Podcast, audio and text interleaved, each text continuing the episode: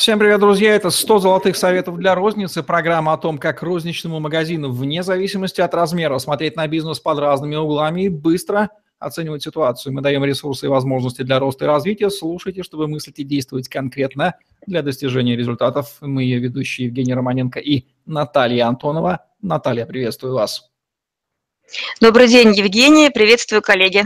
В вашем лексиконе есть потрясающий термин «омниканальность» множественность каналов. И что такое каналы привлечения клиентов, знает любой бизнес, особенно ритейл. Говорим сегодня о омниканальности в ритейле, как использовать различные каналы, коих не один десяток, и каждый из них может генерить вам потенциальных клиентов. Как использовать их в ритейле?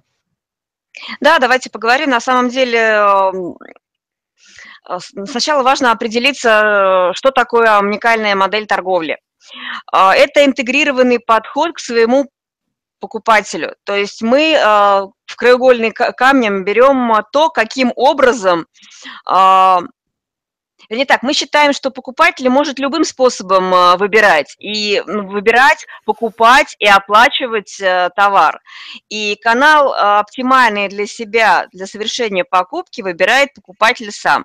И наша задача предложить ему вариативность каналов, а для своего бизнеса выбрать э, такую композицию каналов, в которой а, покупателю будет удобно выбирать, покупать оплачивать, и а, нам это будет наименее затратно и финансово интересно. В том числе а, и не только для организации каналов продаж, но и для организации каналов информирования, ну то есть продвижения. Тут завязывается не, не только сбыт, за, закуп, но и продвижение. А, вот три бюджета играют в этой истории со стороны компании. А, важно понимать, а, что а, при внедрении э, интегрированных э, подходов к покупателю, что цена в любом канале а, для покупателя должна оставаться неизменным. А, вне зависимости от того, какой из каналов выберет покупатель. И единым же остается ассортимент товаров. А что мы сейчас наблюдаем? Особенно на рынке, на региональном рынке, как это выглядит. То есть сейчас международный ритейл, одежный, одежный, ну, например, Wildberries, да, а, предлагает э, множество брендов, и можно купить, э, в смысле, то есть можно выбрать, заказать, и э, в пункте выдачи, даже ну, у нас в Пензе есть 4 пункта выдачи, можно примерить и оплатить только то, что подошло после примерки. А, это вот хороший такой, хороший пример выбора способа, то есть это дает эффект масштаба. В чем плохой пример. А, как действуют региональные ритейлеры? Они покупают, закупают, ну, челноки, так сказать, закупают фельдеперсовые бренды, привозят, ну, те, что есть в интернете, привозят в торговые центры и ставят те же бренды с, по космической цене. И подразумевается, что покупатель у нас лох лохом, он не может посмотреть, сколько стоит этот бренд, понравившийся в интернете, и должен э, купить вот в этом торговом центре. Так еще своими ножками приехать за свой бензин. И это выглядит как, с точки зрения покупателя? Ну, нифига себе наценивают, барыги. Ну, то есть вот непонимание того, как сформирован рынок, э, ломает рынок. То есть мы сами себе творим такую бяку-закаляку, причем не только розничные компании, но и компании-производители, дистрибьюторы, ну, больше даже производители, а, которые не понимают модель формирования цены и различность каналов. А, и вот а, вот важно, не, вернее так, не, не важно, какой цепо, в каком товаропроводящей цепочке находишься ты, как а, бизнесмен, важно то есть, что, видеть, что происходит на рынке, а, и правильно реагировать, правильно выбирать для себя свою модель.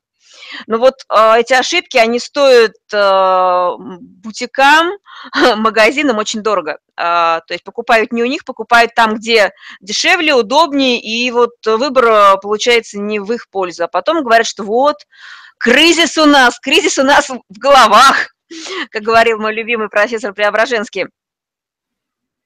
Наталья, а вот э, развитие да. интернета, оно онлайн не забирает ли полностью офлайн каналы в ритейле? Где офлайну место, а где онлайну место в ритейле? А, а вот что могу сказать из своего опыта, ну, из, из, из, скажем так, последние несколько месяцев я очень активно с клиентами, мы, клиенты обращаются за разработкой стратегии развития, а, и очень много мы ездим, смотрим конкурентов. А, и что я вижу, что опт и розница они, то есть размывается фактически, то есть оптовики очень активно развивают розницу, это факт.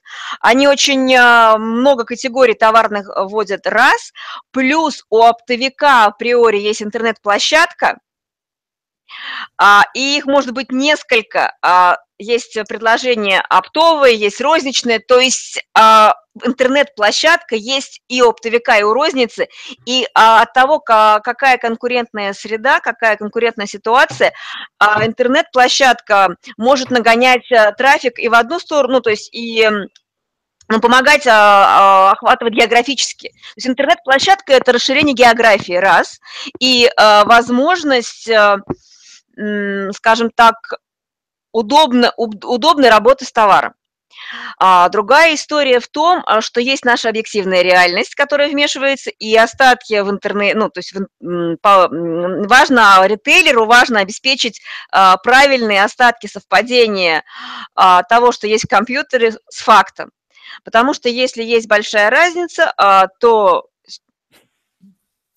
есть, э, во-первых, недо, недостача и возможность, ну, то есть мы не обладаем правильными остатками, мы не можем правильно управлять продажами и закупками, соответственно, раз, и мы теряем клиентов. То есть вот э, фактическое несоответствие базы с реальностью, ну, интернет-базы с реальностью, э, замедляет хорошее использование интернет-канала. То есть нам пока вот здесь есть над чем поработать, как правильно настраивать свои системы, как правильно хранить информацию.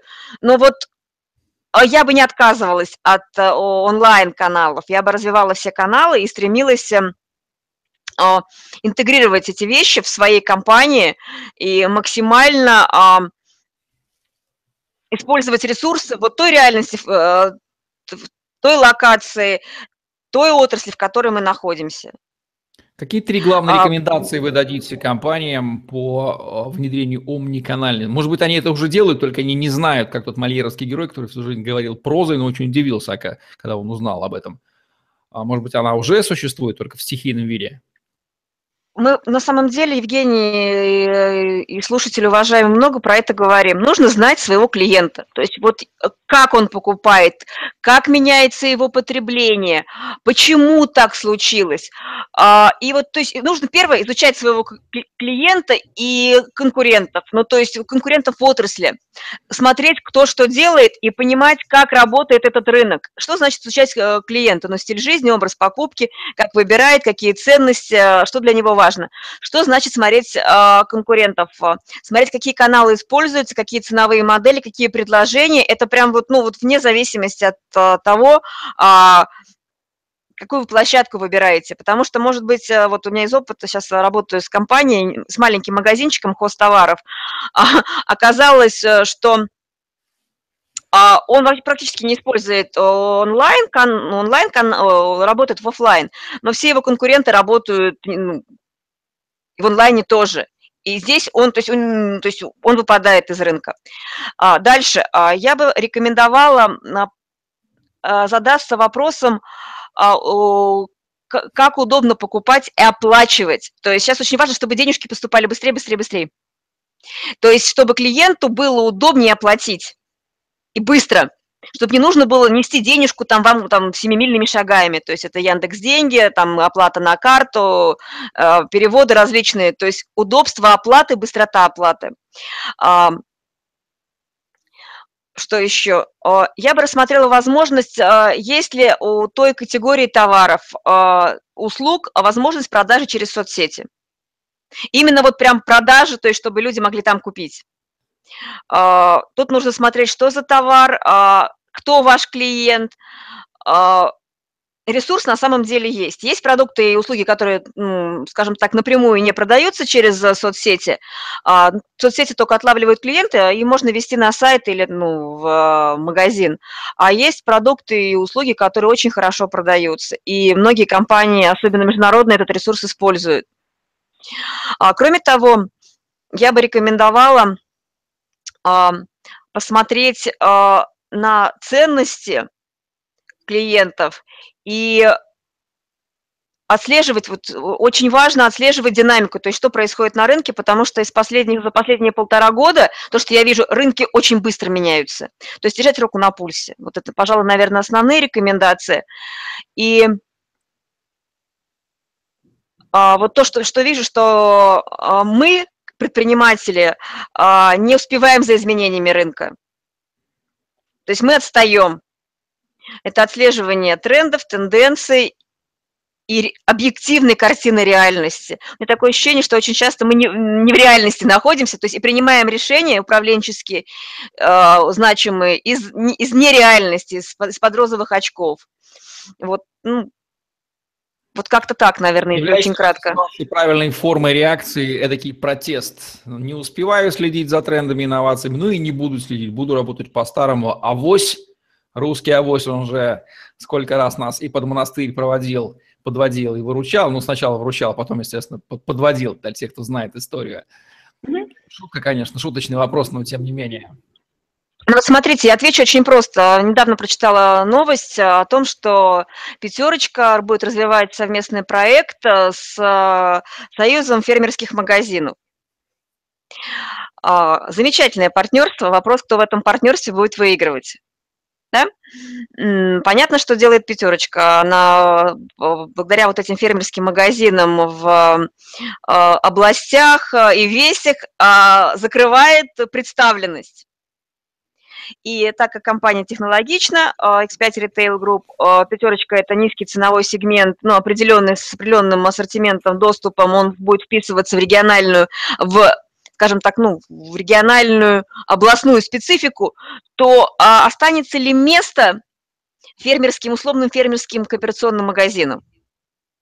То есть если а, это, насколько это партнерство разное, то есть пятерочка осваивает канал, и это не про онлайн и офлайн, да, а про то, что она ищет возможность расширить свою представленность, используя ресурс э, партнера.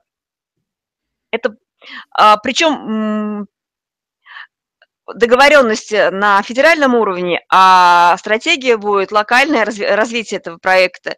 И наверняка будут развиваться сильные точки, а слабые уйдут. Если вы хотите потерять свой бизнес, э, ну, либо продаться крупному игроку, да пожалуйста.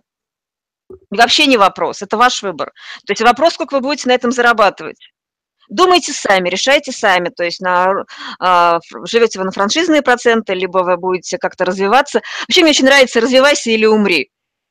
То есть это мой такой девиз. Вот мне кажется, это последние вот такие, ну, послед, это, правда, последних трех лет, и, наверное, ближайших нескольких лет э, для России это будет такая страшилка, которая будет заставлять э, предпринимателя будоражиться. Ну, либо продавайся, уходи с рынка.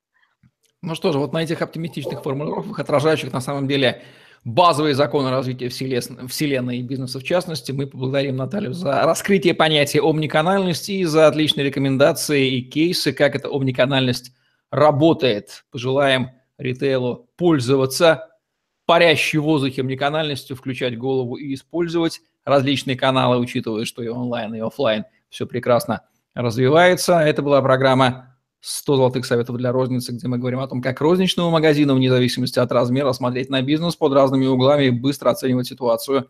Мы даем ресурсы и возможности для роста и развития. Слушайте, чтобы мыслить и действовать конкретно для достижения результатов. Наталья Антонова и Евгений Романенко были с вами. Ставьте лайк, подписывайтесь на наш YouTube-канал, чтобы не пропустить новые ежедневные видео с вашими любимыми экспертами внедряйте эти рекомендации. Всем пока. Удачи.